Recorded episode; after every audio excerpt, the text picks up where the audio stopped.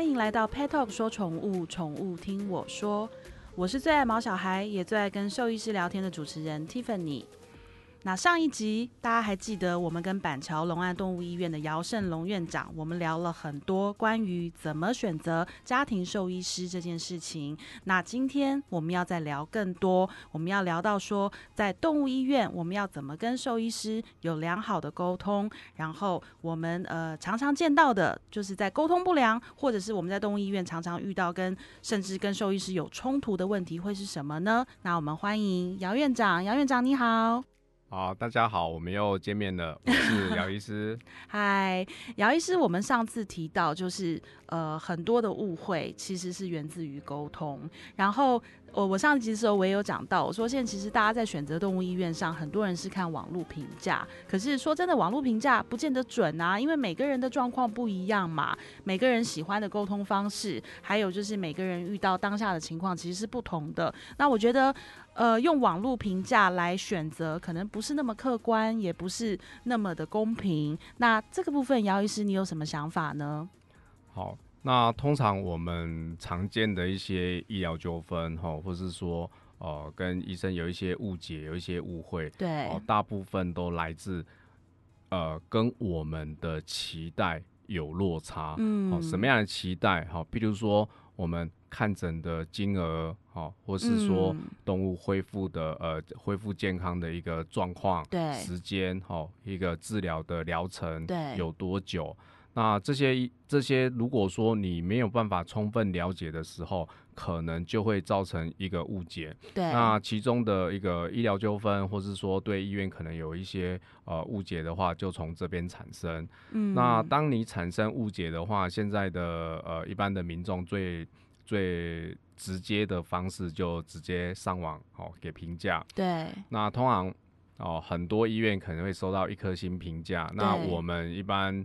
呃，临床医师的话，我们平常的闲聊哈，我们我们就会跟对方说，哎，你今天升少将了吗？好，那就是你今天有没有拿到一颗星评价？是。那我常会跟我的助理讲说，你只要看到我有一颗星评价，请不要告诉我，因为我很玻璃心，我不要去看，因为去看的话，我的心里会非常非常的难过。对。那我们要看评价去选择我们的。动物医院吗？我们的家庭医师吗？啊，我觉得这个非常的不客观。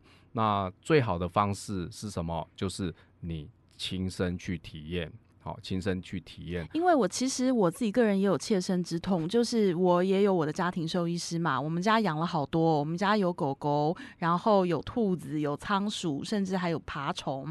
那就是我之前也是很好心的，就是推荐我朋友家的呃他的他的狗生病了，然后我就推荐他去我常去的动物医院。那我跟动物医我跟动物医院的医生其实交情也是非常好，然后他是我非常信赖家庭兽医师。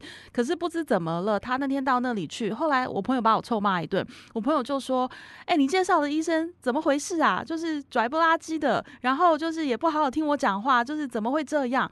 我就在想，不对啊，不可能，这不是我平常认识的他。就后来我就特别问了一下我的兽医师，我说那天到底怎么了？然后就后来我兽医师就说没有，其实就是那一天因为很多的急诊，然后跟就是又有重大的的他的也是一个他的老的。呃，四主他们又有很重大的一个病症发生，所以当天他一直电话不断，因为他在帮他联络后送，然后就是进进出出跑来跑去，因为毕竟有急诊必须先处理。然后他说你的朋友好像就比较不耐烦，其实我觉得这真的就是误会。对，是的，没有错。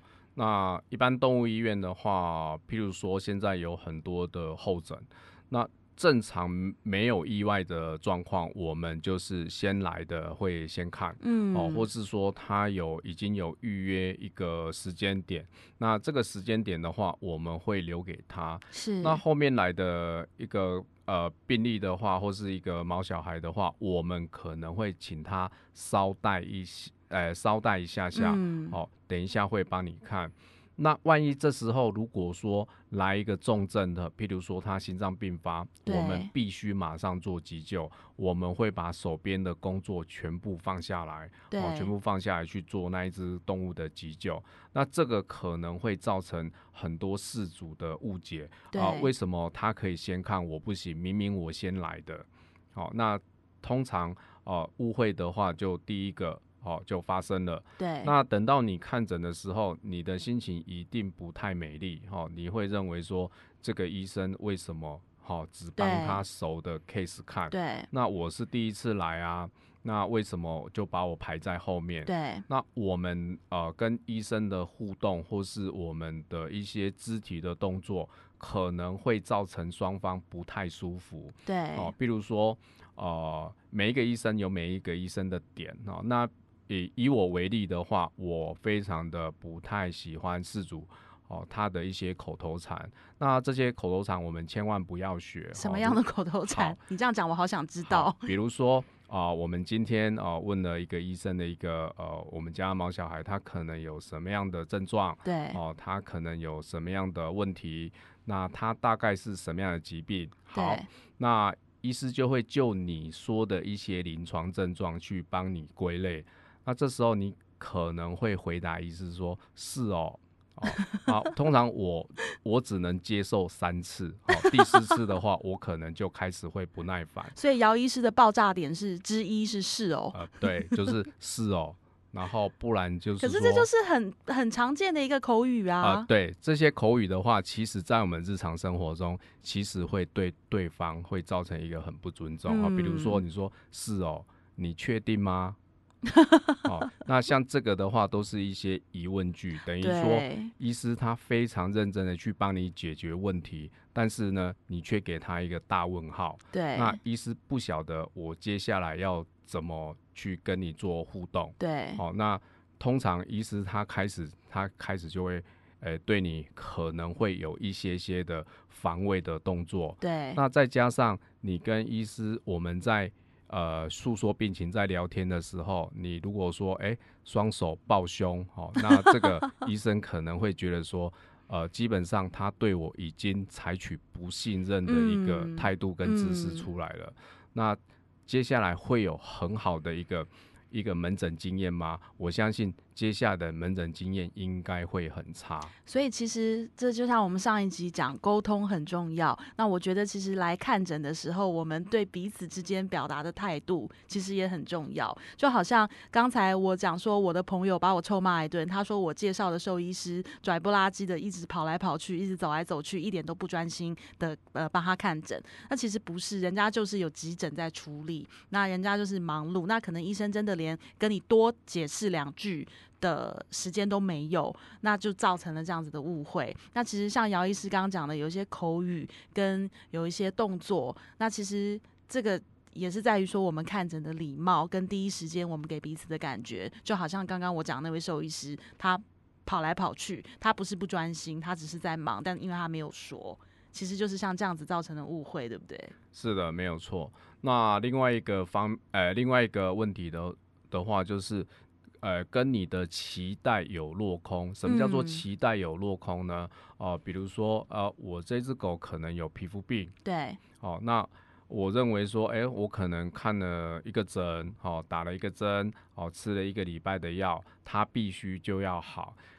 这时候，如果医师没有好好的跟你说它是什么样的疾病，对哦，你需要你的疗程需要多久？哦对，我们拿一个我们最常见的一个呃疥虫的感染，比如说疥虫的感染，它一般的疗程必须四周、六周或是八周，看它的严重程度。嗯哦，它不是一般的一个皮肤病，哈、哦，你看了一次诊、两次诊，哈、哦，它的状况不会到达你所预期的效果。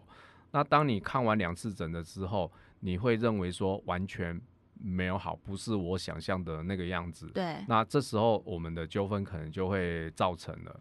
好、你会问医师说啊，为什么都没好？好，因为其实这有的时候也跟宠物自己本身的免疫力，还有它在恢复期、它整个治疗期间照顾状况，其实都有很大的关联，对不对？是的，呃，有时候事主会问我说，哦、它什么时候会好？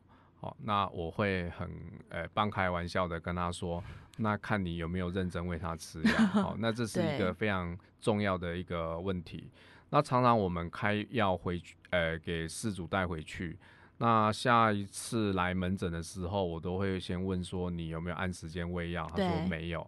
那这时候你问我说他什么时候会好？我跟你说，我就会跟他说他很难好。为什么很难好？因为看医生不会好，一定要吃药才会好。我们去看医生，哦，只是跟医生见个面，哦，对宠物一点帮助都没有。我们看医生是要接受治疗，然后是要按照就是医生的建议的治疗方式去做，不是跟医生聊天，对不对？对，像我们做的医嘱或是卫教，哦，有时候这些医嘱跟卫教会借由呃呃兽医助理，好、去跟饲主做一个喂教，好、比如说你每天要喂几次，一次要喂多少的量。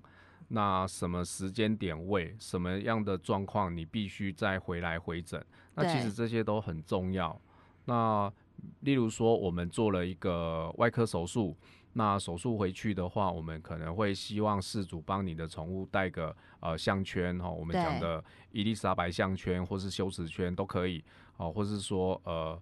呃呃，喇叭套、喇叭头，嗯哦，那个嗯都没关系，哦，那只是一个称呼。那我们会希望事主去带这样子的东西，这个是一个防范动物去舔它的伤口。嗯，那如果说你没有戴好这个呃我们讲的羞耻圈或是伊丽莎白项圈的话，动物八成九成会去舔它的伤口。对，等到我们一周拆线的时候，它整个伤口是烂的。那这时候你会跟医生讲说，是不是呃手术没做好？对，是不是没有消毒的很完全？对好、好，那其实那个伤口在我们一看就知道说它是因为舔造成的，或是说因为感染造成的对，，因为伤口的临床症状都不一样。对，如果说我们希望，好、赵医生讲的，哦，手术完一个礼拜可以拆线，好，那么我们就要很注意听医生或是兽医助理他们的医嘱，或是你的照顾方式，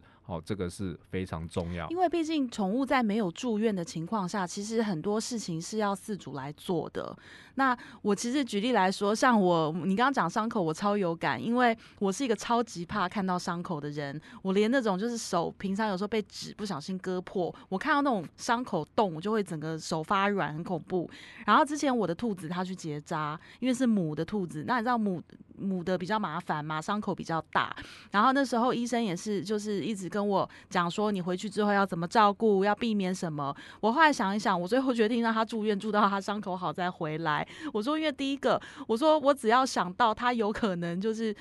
我不可能二十四小时盯着他嘛，那万一他头套掉了，然后他去舔，他真的去弄，万一什么伤口扒开，我真的会觉得我连抱他去，我可能会先昏倒在他前面吧。所以我后来就是决定把我的兔子留住院，然后到伤口就是已经愈合的差不多了，大概也很快啦，大概五天而已，愈合差不多我才把它接回家。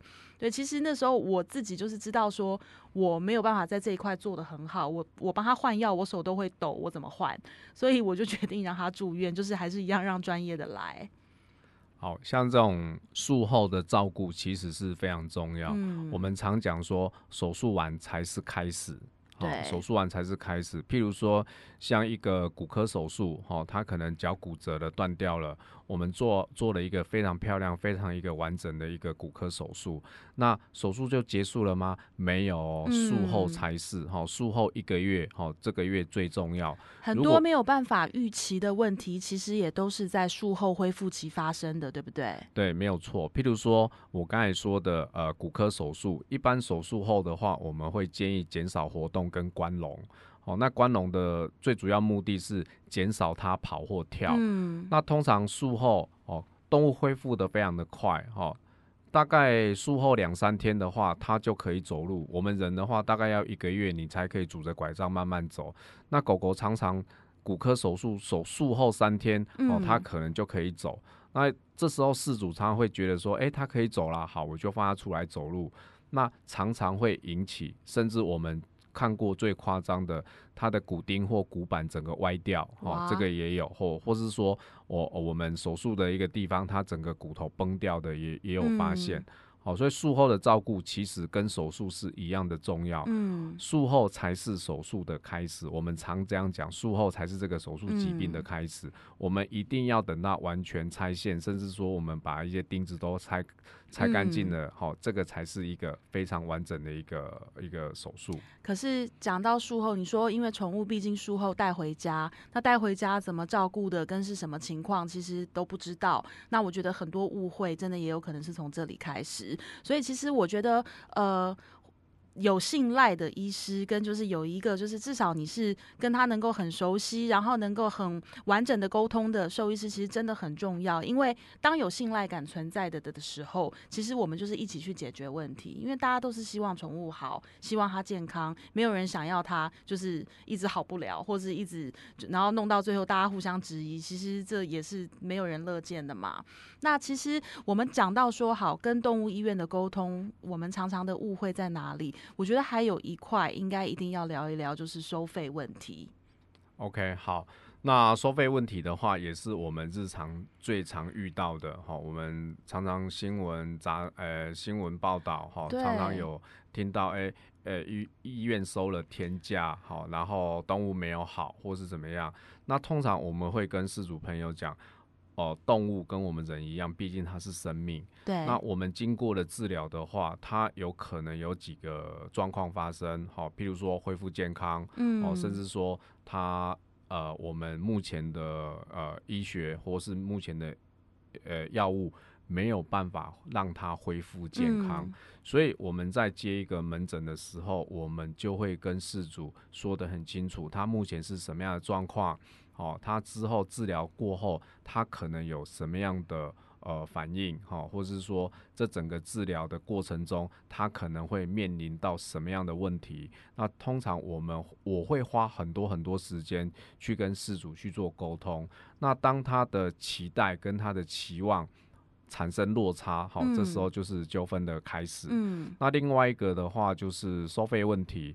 那我们讲到这个收费问题，其实我可以觉得我们台湾其实是非常的幸福，不管是人医或是兽医，我们的收费的价格，我们可以去跟东南亚、东北亚，好，比如说像泰国啊。哦，我有很多朋友可能住在泰国，哦，住在印尼，哦，住在马来西亚，嗯，他们看诊的费用大概是我们的两三倍、三四倍以上，对，所以一般我在台湾来讲，我们的诊疗费其实是偏低哦，不是并，诶，并不是偏高。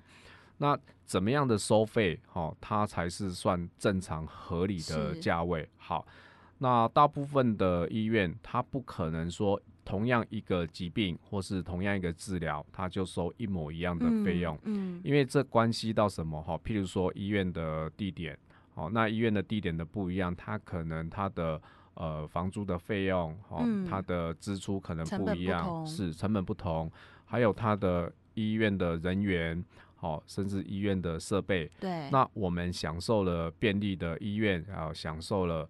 哦，医院的这些比较高端的一个设备，所以说你支付的金额可门诊的金额可能会稍微高一点。对。可是呢，每一个县市，哈，像呃台北市、新北市，哈，或者是说中南部的一一些地区的工会，他们都有一个标准的收费价格。对。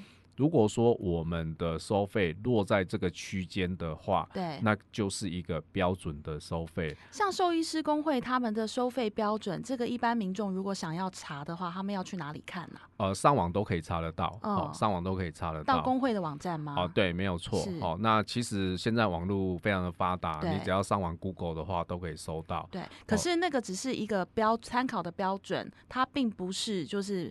一个呃收费的，你必须要这样子收费的一个一个准则，对不对？对，没有错。只要我们的费用哈，譬如说我们今天门诊的费用，在这个工会它的呃建议收费的标准之下，好，它就是一个正常的收费。如果高于标准的话，那我们可能会有一些申诉的管道哈，譬如说我们可以。哦，以台北市来讲的话，我们可能可以打电话到台北市兽医师工会，哦，甚至说台北市的动保处，是哦，那他们都有一个仲裁的一个机关，哦，那我们可以请他们做仲裁，说这个费用是不是过高？哦其实像我们 Pet Talk 接到很多类似的讯息，反而没有什么饲主去抱怨说收费太高，我们反而被常问到的是，受主比较呃饲主他比较担心的是。他不知道价格，他没有心理准备，因为有的时候，我说真的，宠物生病了，因为他们没有健保，那送到动物医院里之后，该怎么治疗，那会产生什么花费？其实对饲主来说，他真的是完全心里一点底都没有的。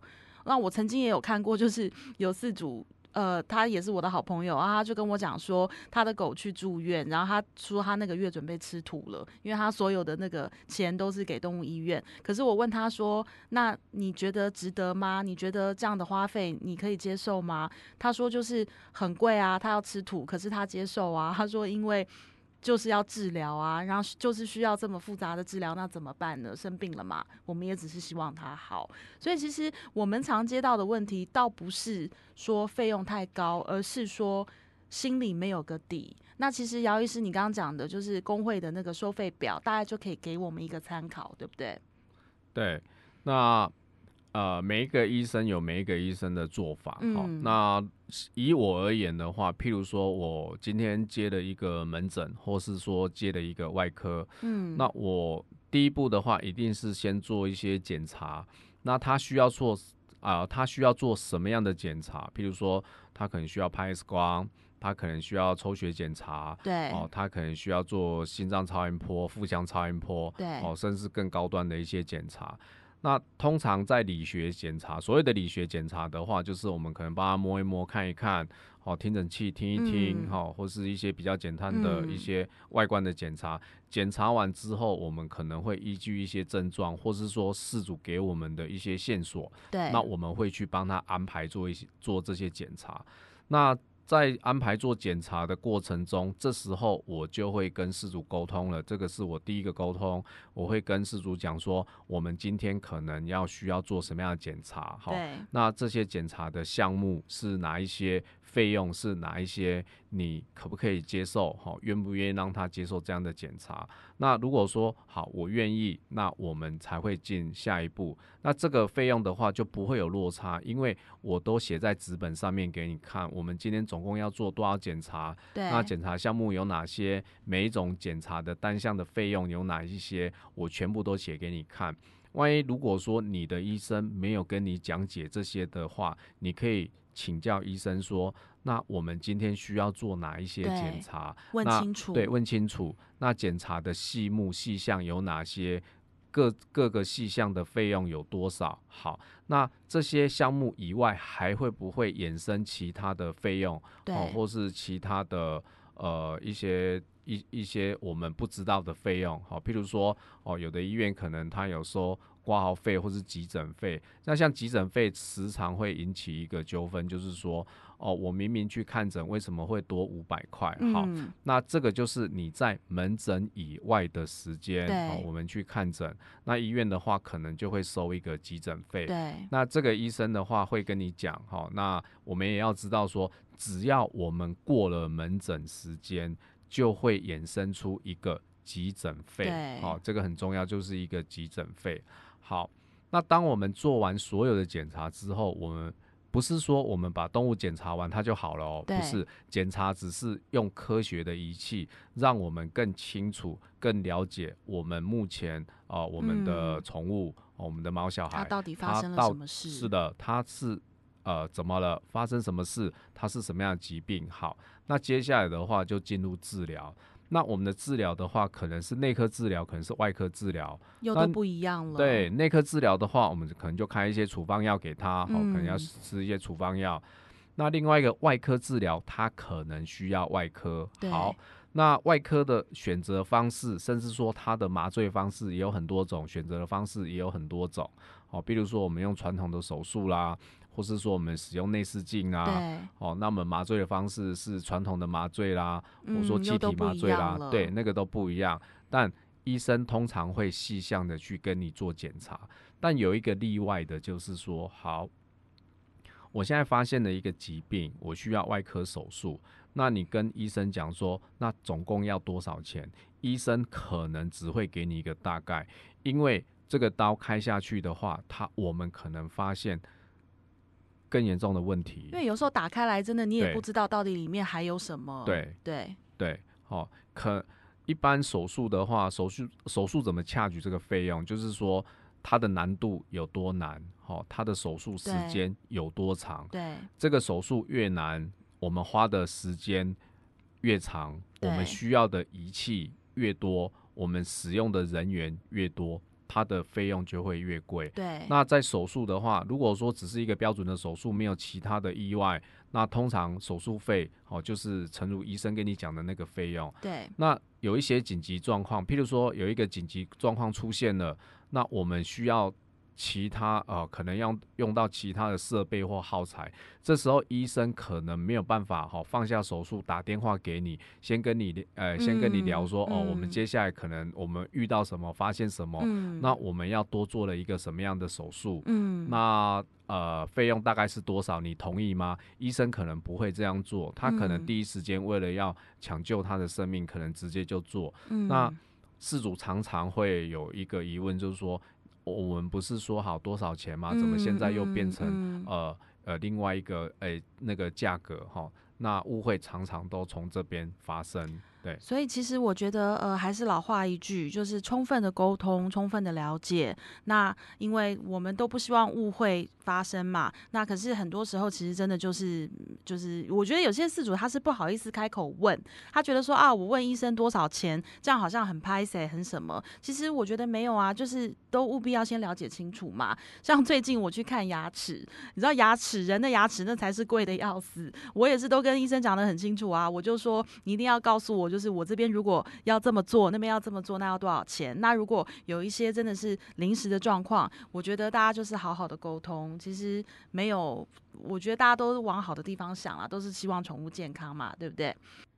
好，那今天谢谢姚医师给我们带来很多精彩的分享，让我们知道怎么跟自己的兽医师沟通。还有，我也提醒大家，就是呃，跟自己的兽医师就是站在一个互信，然后有问题我们就讲清楚，我们好好聊，我们大家当好朋友，一起希望让宠物的健康是更好的。我们都希望我们的呃有毛小孩的生活是更多彩多姿，我们不要担心它的健康问题的。那今天就到这边，我们谢谢大家。那也欢迎大家，如果特别有想要有什么议题想要聊的，都留言告诉我们。我们下周二同一时间 Pet Talk 说宠物再见喽！我是 Tiffany，我是姚医师，谢谢大家，拜拜。拜拜，下次见。